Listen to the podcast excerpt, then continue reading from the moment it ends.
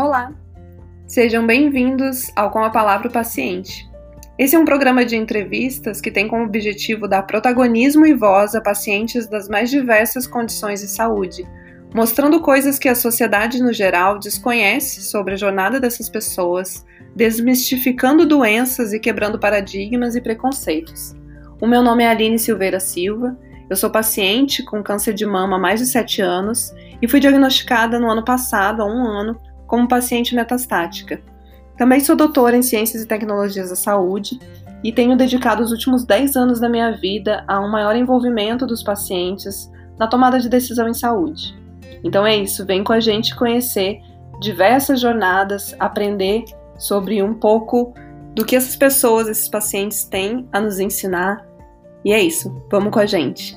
Com a palavra, o paciente. Bom, hoje estamos aqui com a Verônica Stasiak. Ela é paciente com fibrose cística, psicóloga, mestranda pela Universidade Federal do Paraná e é fundadora do Unidos pela Vida. Uma pessoa que eu tô, tenho a honra de receber hoje aqui. Estou muito feliz e quero conhecer um pouco mais a história dela. É, ontem mesmo eu coloquei minha família inteira para assistir o filme Five Feet Apart, que fala um pouco da história de dois pacientes, né, com fibrose cística. E. que querido. Sim. Todo mundo emocionou, meu marido ficou emocionado, e, enfim, é, eu sei também que a tua história é muito bonita, né? Acho que a gente, enquanto paciente, a gente tem muita. São histórias muito, muito poderosas de vida, né, Verônica? De superação. Então, eu estou muito feliz de a gente estar tá aqui, de poder te ouvir um pouco mais, conhecer um pouco mais. A gente se conhece já há alguns anos, né? Acho que uns 4, 5 anos. É desde 2017, né? Eu acho, Do evento bem. lá de Brasília, acho que até é, um pouco mais, 16 por aí. Foi. Mas, mas eu também.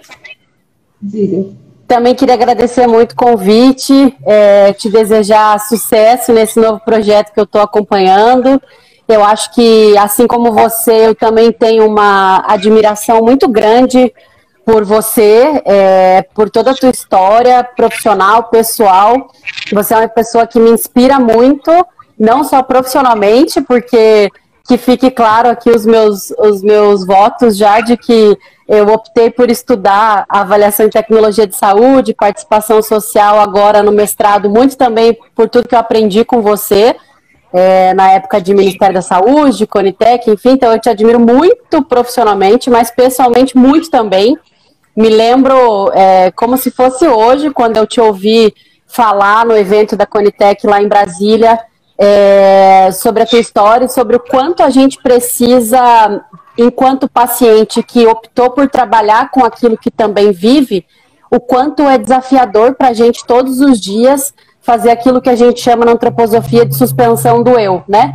Porque enquanto a gente está aqui no papel de quem está representando e trabalhando por quem tem o que a gente optou por trabalhar, no meu caso, a fibrose enfim, é, o quanto é difícil a gente fazer essa separação de quem está atuando por isso, mas que quando desliga o computador, a situação não desliga. A gente vive aquilo o tempo inteiro. E, ao mesmo tempo, parabenizar todas as pessoas que estão passando aqui pelo paciente que tem histórias muito incríveis de luta, de superação e de, de enfrentamento mesmo aí, de tentar mudar a realidade aí da, da nossa, do nosso país, das políticas e da vida de tantas pessoas. Com certeza, acho que é uma oportunidade a mais da gente se empoderar, né, do paciente se empoderar, do paciente ser ouvido. É, são coisas que a gente vive, o paciente vive passa situações que só o paciente conhece, né? Que muitas vezes nem o próprio profissional de saúde, nem o próprio médico é, reconhece, né? É, porque são, são experiências, são perspectivas muito únicas. Então é Sim. muito importante a gente ouvir cada vez mais pacientes, enfim. Sem dúvida. Eu queria te perguntar para a gente começar, né? É, que você explicasse o que, que é a fibrose cística. Como que você explica a fibrose cística para uma pessoa que não, que não conhece a doença? Como que normalmente você explica o que, que é essa doença? Bom, eu já fiquei feliz de te ver de batom roxo, né? que é a nossa cor da fibrose cística mundial do setembro roxo. Achei lindo, devia ter botado também. Embora a gente esteja também agora no fevereiro roxo, né? É, peguei.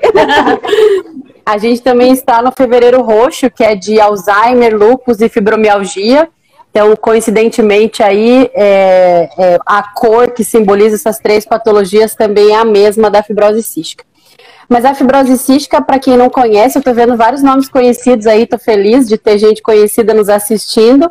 Acho que até minha filha deve estar assistindo com a vovó nesse momento, eu vi a vovó entrando aí.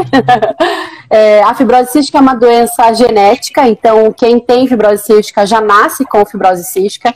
E para você ter fibrose cística, obrigatoriamente os pais de quem tem a doença são portadores do gene.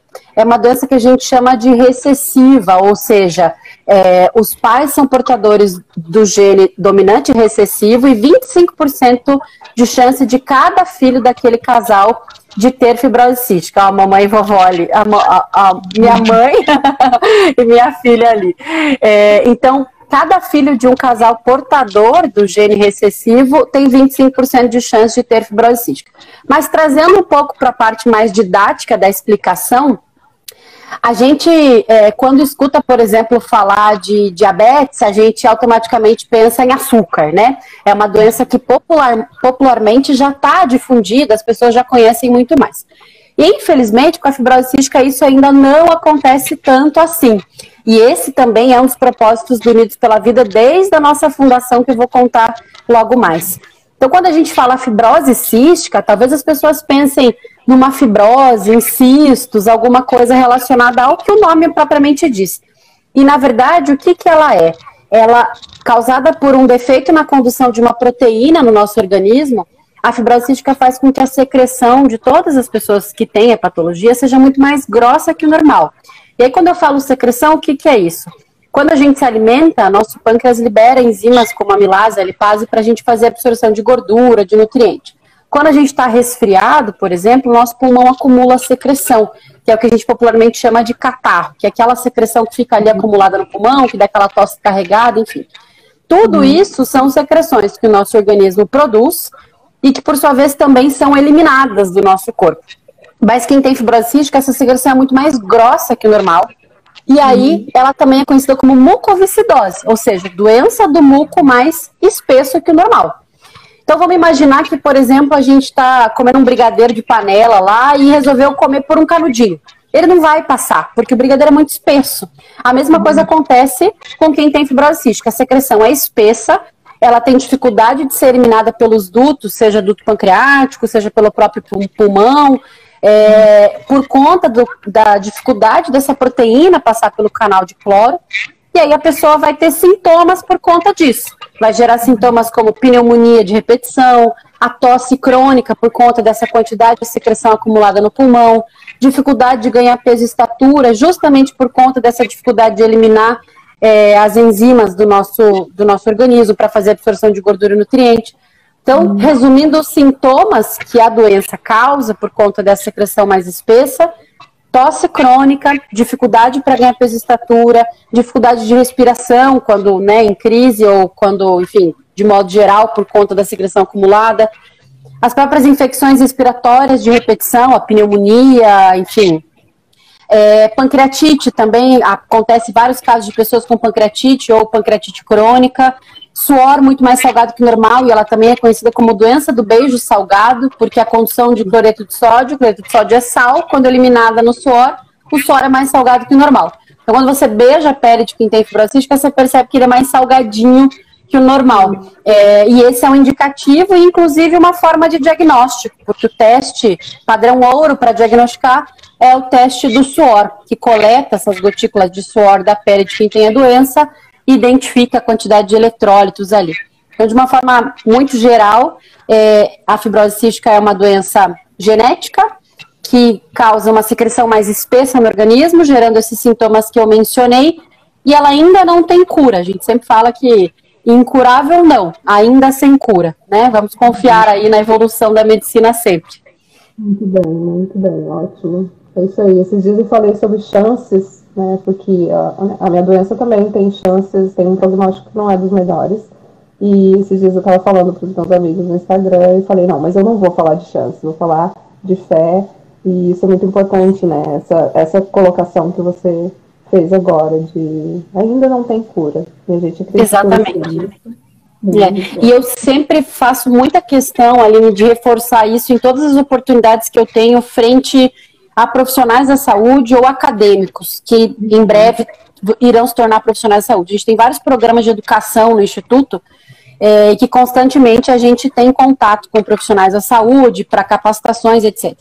E eu sempre falo que, à medida que um paciente, uma família chega é, num consultório, num ambulatório, enfim, e vai receber uma notícia de um diagnóstico, seja de câncer, de fibrose cística, do que for, a gente está depositando uma confiança naquele profissional que tem uma capacidade de juntar várias pecinhas e de te traduzir o que está acontecendo com você. Só que as pessoas que têm essa capacidade, esse dom de tradução do que está acontecendo, eles precisam também ter o dom da comunicação desse fato, né? É, porque a gente sabe que a partir dali muitas coisas vão mudar. E eu já recebi telefonemas de pacientes se despedindo porque leram em algum lugar ou que receberam notícias é, pelo profissional da saúde que a sobrevida da fibrose cística era X e próximo à idade é, ele achou que alguma coisa ia acontecer, um reloginho ia parar. Então você imagina o peso da comunicação de um profissional da saúde é, que, esse, que, é, que peso que tem essa comunicação na vida de quem vai sair daquele consultório e não sabe se vai para a direita ou para a esquerda, porque a gente sai desorientado. Então, o profissional da saúde tem que cuidar muito com a forma que coloca para as pessoas, porque a gente sabe que, enfim, as palavras têm um poder imensurável. Então, você falar que, tem, que é incurável ou que ainda tem cura, tem muita diferença para quem escuta e quem vive, quem carrega esse CID, né? Com certeza. O acolhimento do profissional de saúde, da equipe, é muito importante, é muito importante em qualquer diagnóstico, né? Principalmente Com certeza. E a fibrose cística, então, os sinônimos é a doença do, do beijo salgado. Né? Isso, e mucoviscidose, que é a doença do muco mais espesso. Mucoviscidose. A Thaís perguntou aqui, minha filha tem fibrose, qual é a chance dos filhos dela nascerem com fibrose? Dos, dos filhos da menina que tem fibrose cística? Acho que provavelmente foi isso, né? Bom, Thaís, é muito boa a tua pergunta. É, com certeza absoluta, se sua filha já está diagnosticada, diagnóstico confirmado de fibrose cística, ela tem aquilo que a gente chama geneticamente de azinho-azinho, né? Então, ela tem ali os dois alelos é, recessivos que faz com que ela tenha fibrose cística.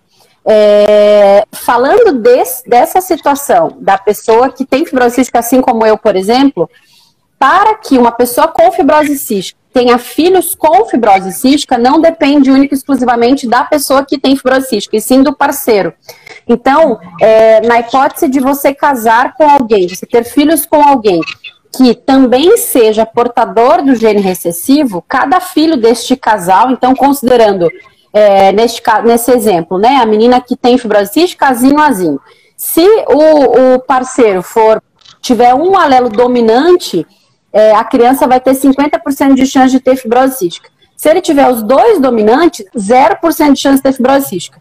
Porque, obrigatoriamente, o, o pai, nesse caso que a gente está falando de uma menina, é, precisa ser portador do gene para ter essa probabilidade de se ter a doença. Né? Então, por exemplo, é, no meu caso, meu marido não tem não é portador do gene, nossa filha não tem fibrose cística, mas com certeza absoluta ela herdou um alelo recessivo, porque eu tenho dois recessivos.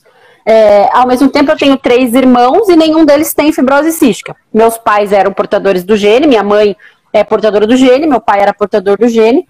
Cada filho tinha 25% de chance de ter a doença, só eu tenho é, fibrose cística.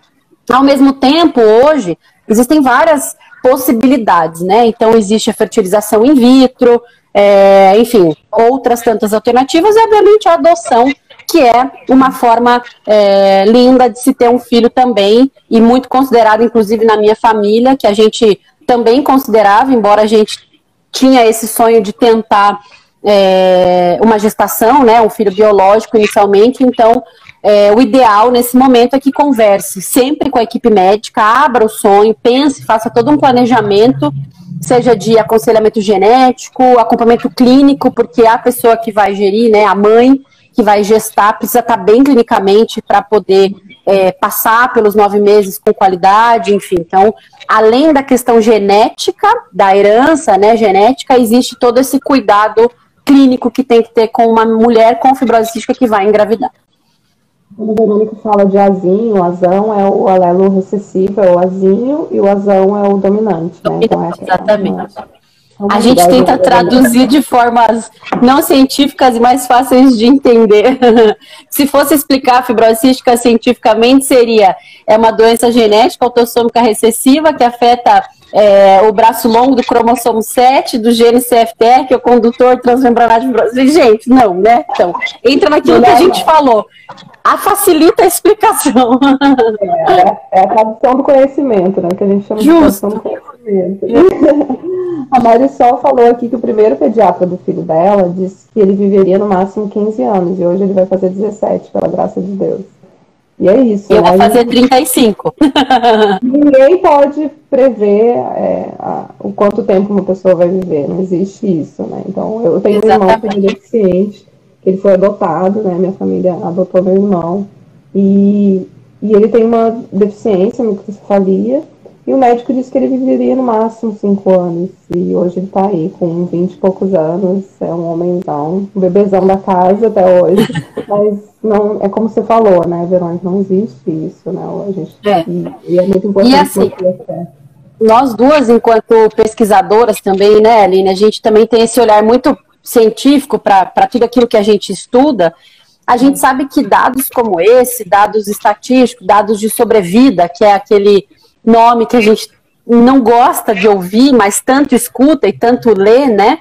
É, a gente sabe que dados como esse são importantes para a gente avaliar se, por exemplo, as novas terapias estão funcionando, se os novos tratamentos estão sendo efetivos, se as novas alternativas de tratamento para os pacientes estão realmente surtindo um efeito. Então, é um dado estatístico que, se a gente for olhar, né, toda uma questão epidemiológica da doença, fazem muito sentido. E aí eu estou falando como pesquisador. Agora, falando como paciente, eu acho que o que a gente mais tem que levar em consideração, e eu acredito muito que se um clichê é um clichê porque ele faz sentido, é, e eu vou citar um justamente para justificar isso, eu acredito que cada caso é um caso. E isso é muito verdade. E a gente tem que avaliar cada pessoa é, como sendo única em todos os aspectos tanto de tempo de diagnóstico, forma de diagnóstico, manifestação da doença. Na fibrose cística, a gente tem mais de duas mil mutações estudadas para a doença, e aí elas podem ter combinações entre si e aparecer, é, ter é, manifestações em heterozigose, ou seja, eu tenho um alelo com um nomezinho, uma mutação, e o outro com outra, é, fora as que podem se manifestar em homozigose. Então, assim, é uma infinidade de possibilidades de combinações genéticas para a fibrose cística, que é uma outra variável que vai falar se a minha proteína funciona muito ou muito pouco ou médio, e que isso vai impactar na minha, nos meus sintomas, né, no como ela se apresenta. Como eu enfrento a doença, eu acho que é algo assim que impacta muito, muito no prognóstico. Se você tem uma postura positiva frente àquilo que você vive, é, e eu não estou querendo puxar a sardinha para o meu lado por ser psicóloga, mas a gente sabe que isso é, confirmado cientificamente por A mais B, que de fato faz muita diferença você ter um enfrentamento positivo, otimista, toda a questão de espiritualidade, aquilo que você acredita, e a gente sabe que religião é você estar ligado a alguma coisa é, que te traz força, né? A gente não está falando da religião como, como estrutura, mas sim aquilo que você acredita que te dá força, seja de onde você queira que ela exista. Então, eu acho que todos esses aspectos impactam diretamente no prognóstico, na evolução, a adesão ao tratamento, enfim. São muitas variáveis pequenininhas para a gente poder dizer que aos tantos anos alguma coisa vai se encerrar. Também não desmerecendo a questão estatística, como a gente já falou, mas acho que a gente nunca pode esquecer que cada caso é um caso. Com certeza. Quando há 1% de chance de cura, existe chance de cura, existe chance. 99% de luta. Exatamente. Olha, o Dinho perguntou aqui: existe alguma relação da doença no sul do Brasil? Notei que regiões sul possuem maior número de casos. Sim, existe. Historicamente, se fala que a fibrose cística é uma, é uma doença de origem caucasiana, né? Uma doença de origem europeia. Então, existe uma incidência eh, já estudada, identificada, muito maior em descendentes de europeus. E a gente sabe que no Brasil eles se concentram em maior, é, em maior grau aqui na região sul e sudeste. É, eu estou em Curitiba, na região sul, capital do Paraná. É, ao mesmo tempo, estamos no Brasil, estamos não, né? Eu estou, ali não. Aline Chiquerma Internacional. É, a gente sabe que o Brasil é um país gigantesco, super miscigenado, e a gente já não vê mais isso como sendo uma verdade absoluta. O que se dizia no, antigamente, inclusive, era que a fibrose cística era uma doença muito rara em negros e quase inexistente em asiáticos. E hoje a gente sabe que isso já mudou bastante com essa evolução e com a própria miscigenação, né? Então, mas faz muito sentido. Os dados mostram hoje de, de epidemia, assim, de quantidade de pacientes em cada região do país, que realmente no Brasil, região sul e sudeste, é onde a gente tem o maior, é, maior número de, de, de pacientes. Inclusive, falando de um dado de uma pesquisa que a gente estava terminando a tabulação ontem à noite, de 260 respondentes, 77% era região sul e sudeste e 23% das demais regiões. E ele bate muito com os dados do registro brasileiro, que são os, os, o documento né, de epidemiologia da fibrose cística no Brasil hoje. Então, realmente ainda tem uma maior concentração, mas a gente já vê casos também em outras raças. E aí aquela questão é genética, não é a questão da temperatura, porque no sul é mais frio. Exatamente, é uma questão hereditária mesmo, genética. Olha, a gente está recebendo aqui várias pessoas falando, a Fabiana, a Marisol, falando que você é um exemplo de vida para todos, de garra, de positividade. É Querida, obrigada, Marisol. Um exemplo para todas nós mães. E o Leandro perguntou quais as dificuldades que o paciente com fibrose cística passam com cobertura de operadoras de saúde em relação ao tratamento. Bom, é, a gente tem hoje, Leandro, antes de falar de operadoras de saúde, né, falando de operadoras do sistema privado, da saúde complementar, que a gente chama, né, planos de saúde, falar um pouco do outro lado da fibrose dentro do SUS. O SUS hoje, e aí a Aline, tá, é difícil falar de SUS na sua frente, menina. fica à vontade, porque é que a gente usa vários papéis, né? A Aline é pesquisadora. exatamente, exatamente. Com certeza. Mas é, dentro do Sistema Único de Saúde, a gente tem é, um protocolo que a gente chama de PCDT, que é o Protocolo Clínico de Diretriz Terapêutica. É um documento formatado é, e que está disponível para todo mundo acessar e ler, mas nesse documento, basicamente, ele vai dizer o que, que é doença, como que diagnostica e quais são os medicamentos que o SUS está disponibilizando para a fibrose cística no país. E o que, que a gente tem hoje nesse documento? Então, a gente tem lá o teste do pezinho, que faz parte do Programa Nacional de Triagem Neonatal, que é lei que está assegurado aí é, e que precisa ser feito entre o terceiro e o sétimo dia de vida, que é a primeira forma de identificar a fibrose cística. O teste do SOR até dois anos, que é o exame que a gente chama de padrão ouro, para confirmar o diagnóstico de fibrose cística de testes do pezinho alterado, ou para diagnosticar pessoas a qualquer tempo, como foi o meu caso de diagnóstico aos 23 anos, já não dava mais para fazer o teste do pezinho, e quando eu nasci o teste do pezinho pelo SUS ainda não incluía a fibrose cística, ele foi universalizado em 2011 e aqui no Paraná começou em 2001. Oi? Seria o teste do pezão nesse caso, né? É, sim, claro, mas eu não daria mais. Teste tamanho 37 não tem no SUS. então, a gente, é, nesse caso, bom, daí fala sobre os testes, né? E sobre as medicações. Para a fibrose cística hoje, no protocolo do SUS nacional, a gente tem as enzimas digestivas, que são uma medicação que a gente toma a cada refeição, os pacientes que têm indicação para isso, para ajudar na absorção de gordura, nutriente. A tobramicina, que é um antibiótico para determinada bactéria. É, e a alfa-dornase, que é uma, uma medicação inalada, né, uma inalação líquida, é, que ajuda na fluidificação das secreções do pulmão. Então, esses são os três medicamentos que estão assegurados pelo SUS nacionalmente.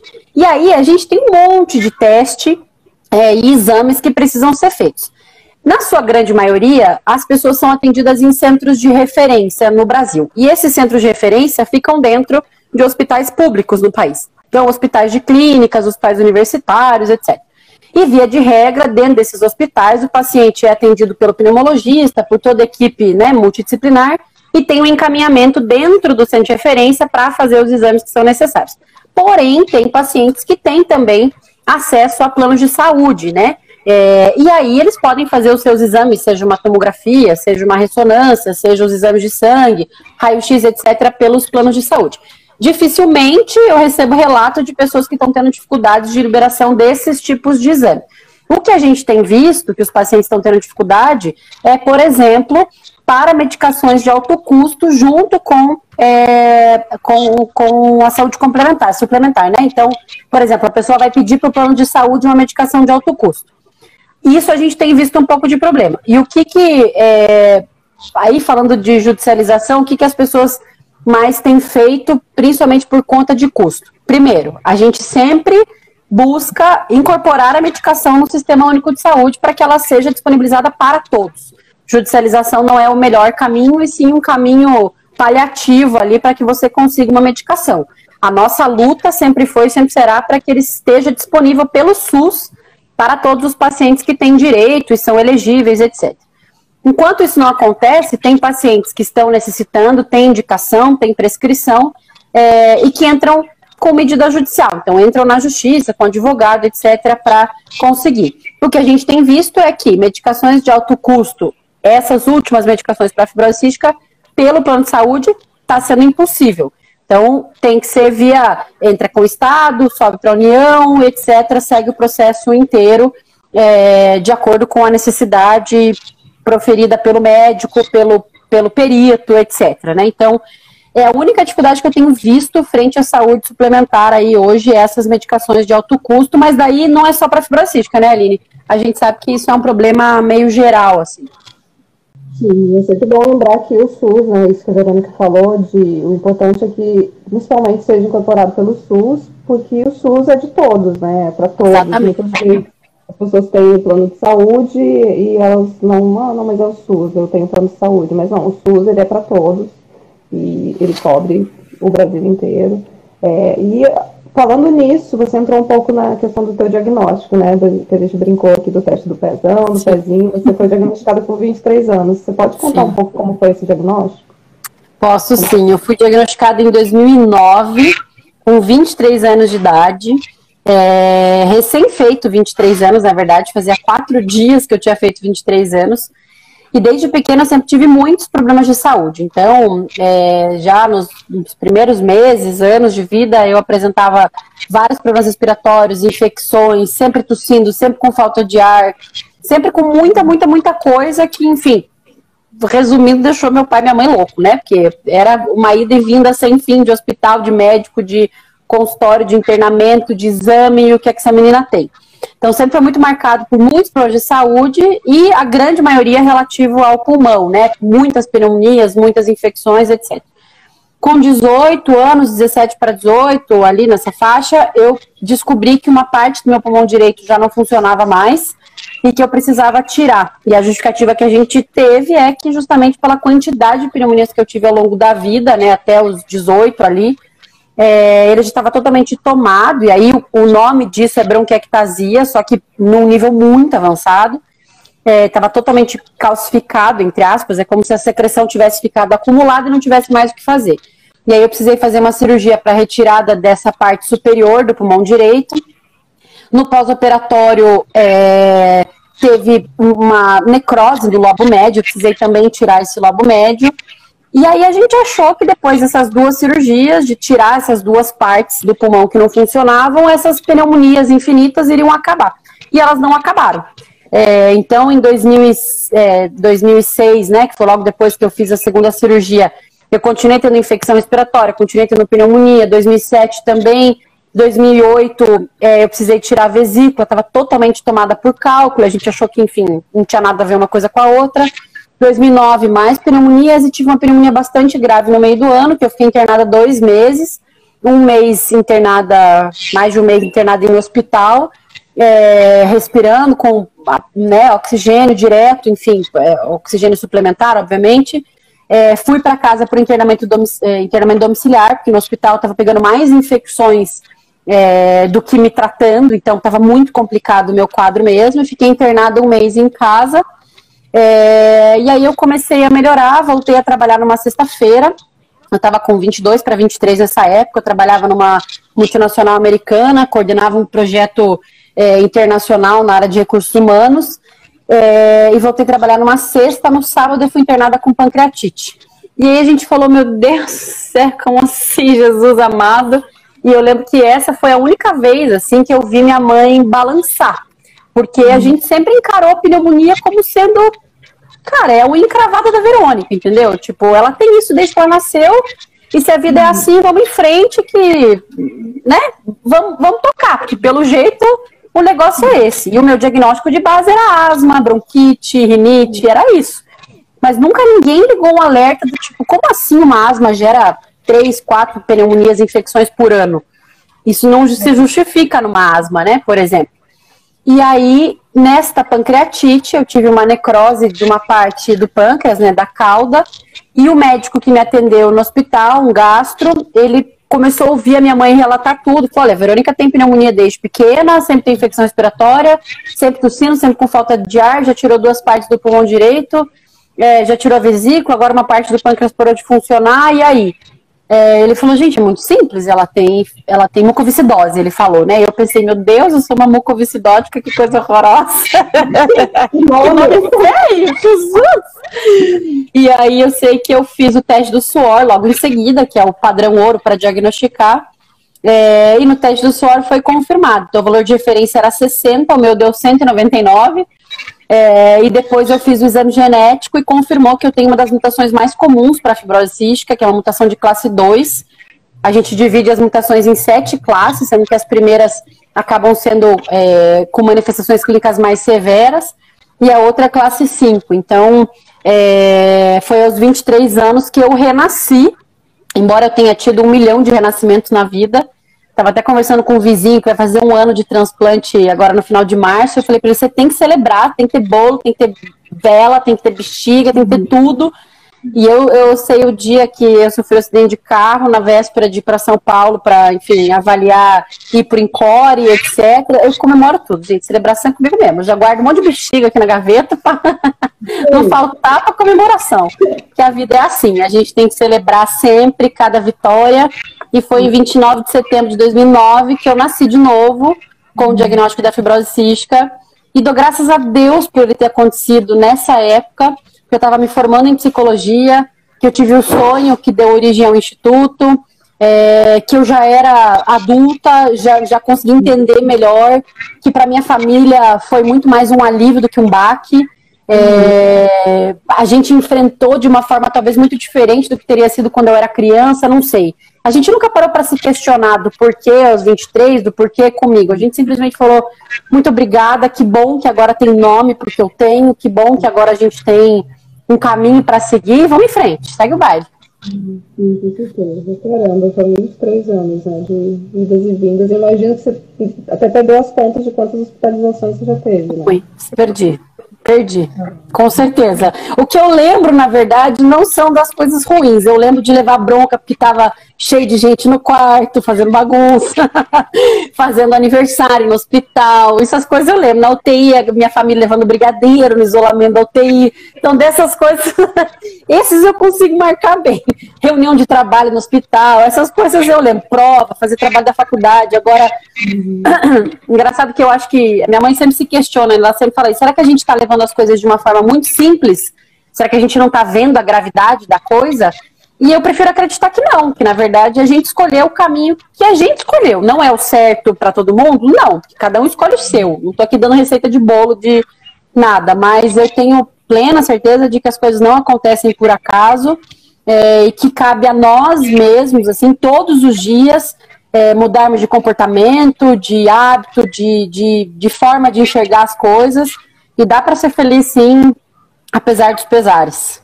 Com certeza. Eu acho que é importante levar, levar com, com leveza, sabe? Eu acho que isso ajuda também, assim como você falou, né? Você é psicólogo, você sabe bem que né, ter leveza eu acho que é importante para o tratamento, né? Com certeza. Mas ao mesmo tempo se permitam chorar, né? Porque ninguém te ferra, a gente tem que desabar. E faz, faz bem tanto quanto. Válvula de escape. Eu queria saber um pouquinho também como que é a tua rotina, assim, no dia a dia, como que é a vida de uma paciente com fibrose cística. Bom, é, falando de tratamento, né, quem tem fibrose cística, aí falando também da minha condição, que, como eu disse, existem várias é, várias prescrições de acordo com cada um que é, depois respondo a pergunta aqui, Dinho. De acordo com cada manifestação clínica, né? Então, falando muito da minha condição, eu tenho fisioterapia respiratória diária, com os aparelhos que eu tenho em casa. Antes da pandemia, eu estava recebendo uma fisioterapeuta ou ia no consultório, enfim, para ter o atendimento do profissional, mas a grande maioria das pessoas com fibrose cística é muito estimulada para que tenha autonomia no tratamento, né? Para que a gente consiga dar sequência ao tratamento é, de rotina, assim mesmo, por conta, para facilitar, inclusive, né? Então, fisioterapia respiratória diária, atividade física, que agora, graças a Deus, estou conseguindo retomar com, com, com enfim, pós-pandemia pós não, né? Mas pós-gestação, ia falar, que eu tive filha faz dois anos e pouquinho, e aí tive que mudar bastante os hábitos de atividade física, aí veio a pandemia, aí a gente se trancou totalmente. E agora me mudei para um bairro que dá para eu caminhar por aqui, então eu estou conseguindo devagarzinho, com segurança, retomar a atividade física e está fazendo muita diferença no meu fôlego. A gente sabe que quem tem fibrose cística, atividade física tem que andar junto para capacidade respiratória, enfim, cardiovascular. E aí toda a questão medicamentosa, né? Inalação todos os dias com esse mucolítico que eu falei. A grande maioria dos pacientes também faz antibióticos inalados para várias bactérias, enfim, que aparecem, que tem no pulmão. É, toda a parte de medicação, então suplemento vitamínico, vitamina K, é, intramuscular, outras injeções, corticoide, enzimas digestivas, antibióticos. Então, os estudos indicam e a rotina das pessoas indica que um tratamento diário de uma pessoa com fibrose leva em torno de duas horas por dia, considerando toda, enfim, esterilização de inalador, fazer inalação, fazer a fisioterapia, tomar a medicação, fazer atividade física. Isso base. É, e é mais ou menos a, a realidade mesmo de tempo que a gente leva. E aí, claro, né, dentre tudo isso, tem minha rotina com o Instituto, que é bastante puxada, é, que é o trabalho com fibrose cística, é, tem uma baixinha de dois anos, que quem tem filho sabe que só aí já mora toda, já vai toda a energia do dia e alegria e, e tudo mais. Estou é, terminando MBA agora em junho, em Políticas Públicas e Direitos Sociais. E eu não sei onde eu estava com a cabeça, que eu me inscrevi na seleção do mestrado e passei. Mas agora já foi, vamos em frente. A minha vida sempre foi assim. Estou muito feliz que esse ano eu vou estudar é, em ciências farmacêuticas, você só sou colega de, de programa e vou estudar avaliação e tecnologia de saúde, principalmente a participação social nesse processo de ATS, né, nos casos de incorporação de medicação para fibrose cística. E a ideia justamente é que isso possa incidir de verdade é, numa reflexão sobre como está acontecendo esse processo hoje, no quanto a gente precisa de fato valorizar a participação de quem tem a realidade na mão, de quem vive aquilo, de quem tem que ser ouvido, é, e fazendo isso de uma maneira científica, estatística, fundamentada, porque eu acho que as coisas têm que conversar. Então, via de regra, minha rotina é uma loucura, mas eu amo essa intensidade, porque cada dia que eu estive numa cama de hospital ou num quarto de UTI, eu jurei para mim mesma, de pé junto, que eu nunca ia deixar um dia passar de bobeira, porque a gente não está aqui de bobeira, né? Então. Com certeza. Eu acho que. Eu já dei os parabéns para Verônica, né? Eu vou dar de novo os parabéns aqui publicamente. Verônica passou no mestrado, está super feliz, eu tenho certeza que vai fazer um super trabalho. E, e, é muito gratificante, é muito bonito de ver esses pacientes é, rompendo, né? Rompendo limites, rompendo são, são paradigmas né, de que o paciente, a gente, tem, a gente tende a ver, eu estava refletindo sobre isso ontem, a gente tende a ver uma hierarquia, né, que coloca o paciente normalmente na base, e o paciente ele tem tanto para contribuir, ele tem tanto para falar, e é muito bonito de ver os pacientes escrevendo artigo, fazendo MBA, especialização, mestrado, doutorado, e cada vez mais contribuindo para que a gente tenha essa, essa mudança né, na, no, porque você tem evidências científicas, mas você também tem essa evidência prática que é tão importante e que é um Sim. desafio, né? A gente Sim. trabalha há anos aí nessa área, a gente vê que é desafiador fazer com que os cientistas, os gestores levem em consideração essa perspectiva, mas com cada vez mais pacientes aí tendo cada vez mais voz, isso vai estar tá mudando aos poucos. E parabéns de novo. É importante Obrigada. ter sonhos, né, Verônica? Sim, é sem dúvida. Importante. Sem dúvida. Eu acho que é isso que nos move, né, Aline? A gente É, obrigada, Dinho, pelos parabéns. é, é, isso que nos move. Eu acho que, independente de você ter uma doença ou não, eu acho que você, você eu acredito muito assim que é, a vida é, um, é de fato um presente que todo mundo recebe, né? Independente de religião, independente de qualquer coisa. Eu enxergo assim. Eu acho que todo mundo ganha esse presente e todo dia esse presente se renova, né? Então, peraí, não estava dando certo até ontem, beleza, hoje é uma nova chance, muda, vai em frente. É, o importante é a constância e não a intensidade. Escutei essa frase ontem numa palestra à noite, achei incrível, e de fato é isso. Né? Você precisa ter constância, você não precisa ter intensidade. Intensidade é legal, é legal, mas seja constante, não desiste daquilo que você é, sonha, deseja.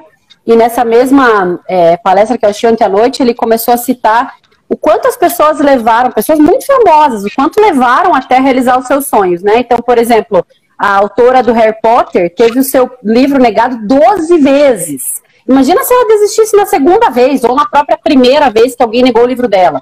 Hoje ela é uma das mais bem pagas autoras do mundo. O criador do KFC apresentou a receita daquele bendito franguinho frito que a gente curte pra caramba é, para mais de mil restaurantes. Então, assim, você vai desistir no primeiro tombo que você leva? Você vai desistir no primeiro não? Não vai, né? Então, que, que essas pessoas todas é, nos inspirem e tantos outros. Einstein fala, né, que errou 99 vezes até acertar a primeira vez. É, enfim, milhares de histórias você encontra aí. Quem somos nós, meros mortais, para desistir do sonho no primeiro tombo? Eu acho que dificuldade todo mundo vai ter, tenha ou não uma doença, e o nosso lema no Instituto é justamente esse: a fibrose cística é parte do que a gente é, mas não o limite do que a gente pode ser. E aí eu sempre convido as pessoas para tirar o fibrose cística da frase e colocar o teu problema ali, porque todo mundo tem um, um, um BO para resolver no dia a dia, né? Como diria um amigo meu, uma treta da vida real aí para resolver. É, e faz parte, é assim que a gente cresce, é assim que a gente evolui, é assim que a gente faz isso aqui tudo valer a pena e fazer sentido. Exatamente. Compartilhei essa frase ontem lá no Instagram. Realmente, todo mundo tem a sua luta e é importante a gente lembrar também que cada um está passando por lutas que às vezes você não conhece, né? Você ter respeito um pelo outro, empatia pelas pessoas, pelos próximos, pela pessoa que está próxima de você. E eu queria que, já que você tocou no assunto, fala um pouco sobre o Instituto. Me conta aí, você sonhou, teve um sonho com o Instituto Unidos pela Vida, como que é, qual é o trabalho de vocês, fala um pouco aí pra gente. Bom, o Unidos é meu, meu filho mais velho, que minha filha mais nova tem dois anos, e o Unidos é meu, meu filho mais velho.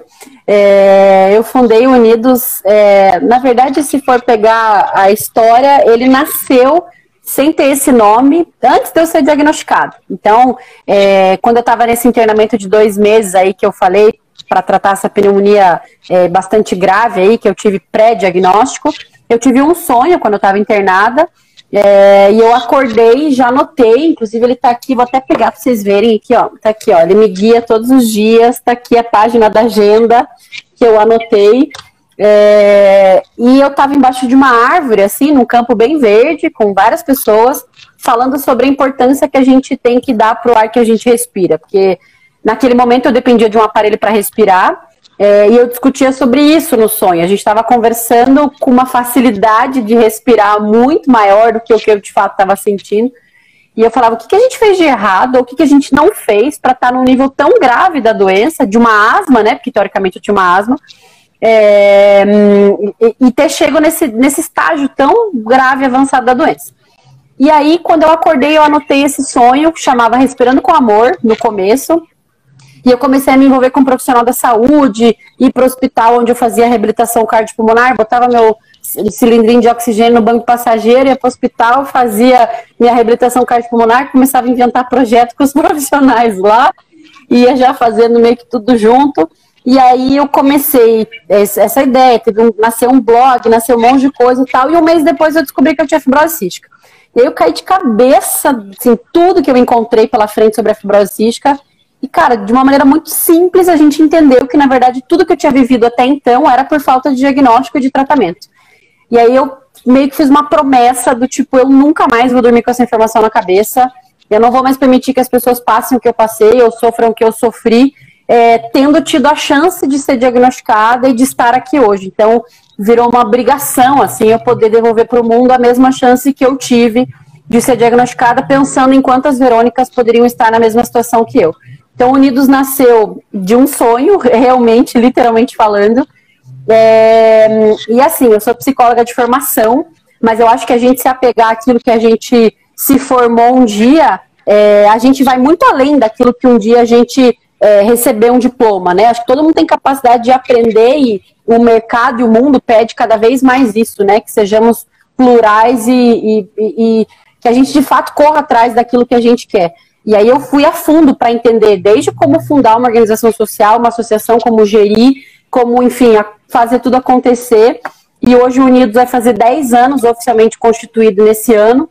Nos últimos três anos, a gente foi considerado como a melhor ONG de pequeno porte do Brasil pelo Instituto do Ar. Tem validação da FGV, da, do Instituto Ambev, Instituto Toyota. É, a gente vem trabalhando aí já fortemente a nível nacional há muitos anos, então a gente nasceu com o propósito de tornar a fibrose cística conhecida, né, falar de conscientização, de, enfim, suporte para esse diagnóstico, mas hoje a gente trabalha com política pública muito fortemente. O nosso diretor financeiro aí não me deixando mentir, acabou de chegar o Gui. É, então, a gente trabalha desde a advocacy, política pública, defesa e garantia de direitos desses pacientes, né? Comunicação, suporte para quem acabou de ser diagnosticado. A gente mantém as principais redes é, em todos os canais é, online para que as pessoas encontrem ajuda qualificada no primeiro momento de busca, porque todo mundo corre para o Dr. Google, né? Então, que a gente esteja ali pronto para ajudar com informação adequada. Enfim, o Unidos faz, desenvolve vários projetos dentro de cinco grandes eixos a nível nacional. Eu convido todo mundo para nos acompanhar aqui no Instagram, Instituto Unidos pela Vida, nosso site também unidospelavida.org.br. Qualquer canal você nos encontra ali como Unidos pela Vida, Fibrose Cística, a gente está por lá.